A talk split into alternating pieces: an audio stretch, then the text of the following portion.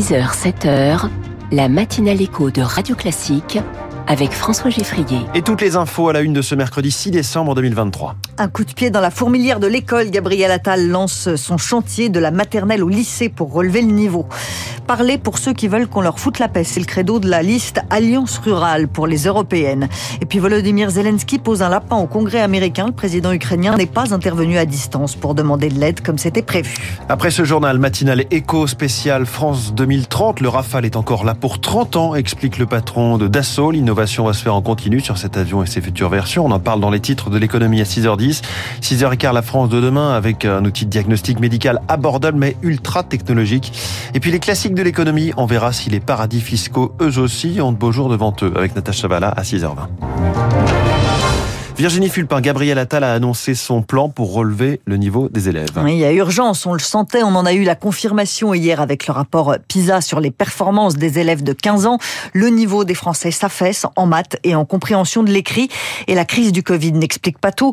Le ministre de l'Éducation nationale met les pieds dans le plat. Gabriel Attal lance un grand chantier de la maternelle au lycée avec un mot d'ordre, être plus exigeant avec les élèves, Lucie Dupressoir. Dès l'école primaire, le ministre veut refonder les programmes scolaires, définir des objectifs de compétences annuelles plus exigeants et appliquer une nouvelle méthode, la méthode de Singapour, qui permet d'aborder des notions plus tôt en mathématiques.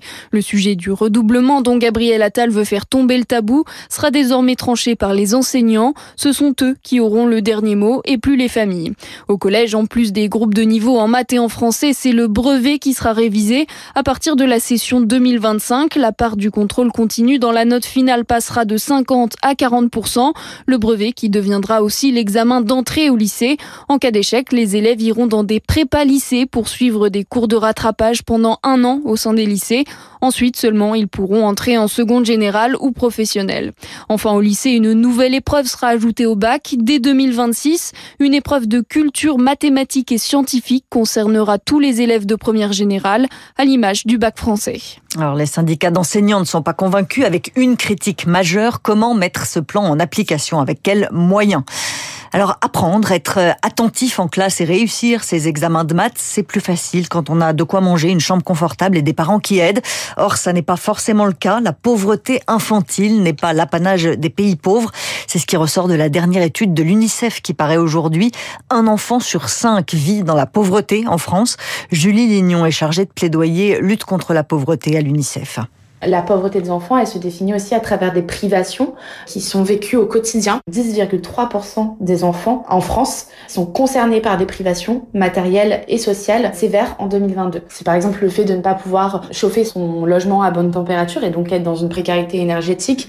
C'est aussi par exemple le fait de ne pas pouvoir manger euh, des fruits et légumes tous les jours ou euh, des protéines.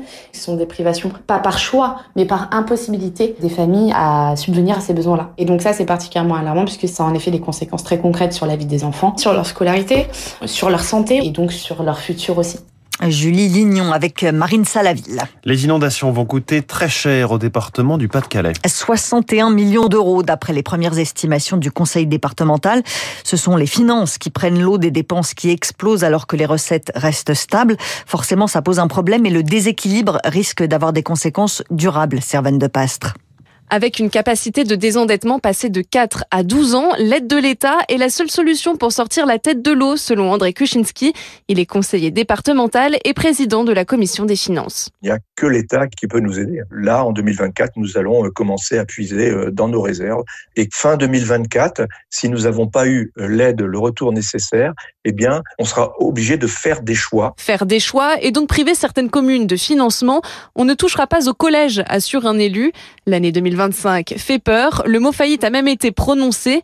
Alexandre Malfait fait partie de l'opposition au sein du conseil départemental. On nous a présenté un débat d'orientation budgétaire euh, avec finalement un seul scénario. Et ce que nous, nous aurions aimé, c'est à un moment donné avoir à minima deux voire trois scénarios pour nous donner justement davantage de capacité à réagir si le contexte en 2024 venait à être davantage dégradé. Pour l'instant, l'État a promis 50 millions d'euros d'aide au département suite aux inondations. 50 millions d'euros, c'est la somme qui permettra de remettre les routes en état. Les dégâts, eux, pourraient se chiffrer à plus d'un milliard d'euros. Quand vous faites un virement bancaire à quelqu'un, vous avez le choix, soit un virement classique et c'est gratuit, soit un virement instantané et ça coûte entre 80 centimes et 1 euro. Mais plus pour longtemps, la Commission européenne va imposer la gratuité aux banques. Corinna Fontaine est experte en paiement et transactions pour le cabinet OnePoint. Elle nous explique que l'Europe veut accélérer les investissements avec cette mesure. C'est un intérêt d'abord pour les entreprises parce que dans leurs transactions financières, pouvoir gérer d'une manière immédiate la liquidité de caisse, elle est plus facile que de la bloquer durant trois jours. Ensuite, une autre justification, ce serait aussi que des milliards d'euros se trouvent aujourd'hui en transit dans les systèmes de paiement. Puisque si on a ces trois jours d'exécution de transfert de fonds, cet argent-là, il est bloqué quelque part. Donc, elles ne sont pas disponibles pour consommer ou investir. Des propos recueillis par Rémi Fister. Elle veut chasser sur les terres européennes. Une liste baptisée Alliance Rurale lance sa campagne pour les élections européennes de juin prochain. En tête de liste, Willy Schran, le président de la Fédération française des chasseurs. Mais attention, ne dites pas que c'est une liste de chasseurs, vous allez les énerver. Charles Ducrot, le mouvement veut rassembler tous les ruraux et surtout les mécontents. Exit les normes de Bruxelles. On veut crier dans les oreilles d'une Europe qui ne nous entend pas, lance Willy Schran. Soutien d'Emmanuel Macron en 2017 et en 2022, chasse-t-il sur les terres du RN dans l'intérêt de l'Élysée? Nous ne sommes pas les soldats occultes d'un parti politique, balaye le patron des chasseurs. L'Alliance rurale veut parler à la France des oubliés, la majorité heureuse ou silencieuse qui veut qu'on lui foute la paix. Un agglomérat de mécontents ne fait pas le succès d'une élection, raille un défenseur de la ruralité engagé dans la vie politique. Certains maires ruraux ne se montrent pas plus enthousiastes. Le patron est le plus gros lobbyiste des chasseurs à l'initiative d'une liste. Ça ressemble à de l'opportunisme, lance par exemple un soutien de Jean Lassalle. Quand Michel Fournier représente des maires ruraux ne voit rien d'autre qu'un mouvement eurosceptique. Avec sa liste à politique, Willy Schran a sept mois pour convaincre avant de voir, espère-t-il, la création d'un futur groupe ruralité au Parlement européen. L'armée israélienne encercle la ville de Ragnounès au sud de la bande de Gaza. Des milliers de civils palestiniens fuient vers Rafah, l'autre grande ville du secteur. L'ONU et l'OMS craignent une catastrophe humanitaire sans précédent. Et pendant ce temps-là, le président américain Joe Biden plaide pour la création d'un État palestinien. Radio Classique 6h07, le président ukrainien a annulé son discours prévu devant le Congrès américain. Volodymyr Zelensky devait intervenir à distance pour demander le déblocage de nouveaux fonds pour l'Ukraine, mais il a annulé sans pour l'instant. Démocrates et républicains s'écharpent au Congrès au sujet de cette aide à l'Ukraine et la promesse de Joe Biden de continuer à soutenir le pays en guerre contre la Russie est mise à mal. Pour Nicole Villebou, chercheuse à la Fondation pour la recherche stratégique, sans une nouvelle enveloppe américaine, la résistance ukrainienne serait près du chaos. Quand on voit la consommation de munitions dans les opérations, s'il n'y a plus de remplacement des stocks, il n'y a pas de substitution possible.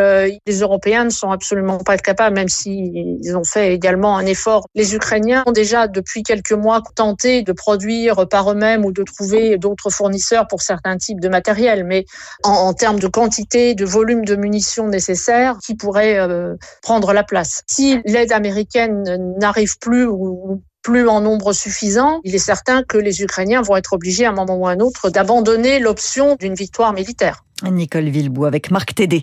Les Russes et les Biélorusses doivent-ils participer aux Jeux Olympiques de Paris 2024 Le CIO n'a pas encore euh, tranché la question, mais les fédérations sportives internationales mettent la pression. Elles demandent au comité olympique de les admettre en les faisant concourir sous bannière neutre.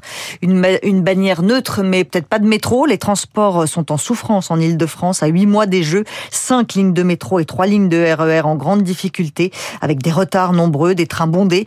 La RATP pointe l'absentéisme des conducteurs et la difficulté pour recruter. Merci Virginie Fulpin, c'était le journal de 6 heures. Le Rafale, c'est l'armée de l'air euh, d'aujourd'hui, mais c'est aussi son futur, explique Eric Trapiel, patron de Dassault Aviation. On y revient dans les titres de l'économie dans 30 secondes, puis on va comprendre à quoi ressemble un éco-stéthoscope qui se veut le stéthoscope du 21e siècle.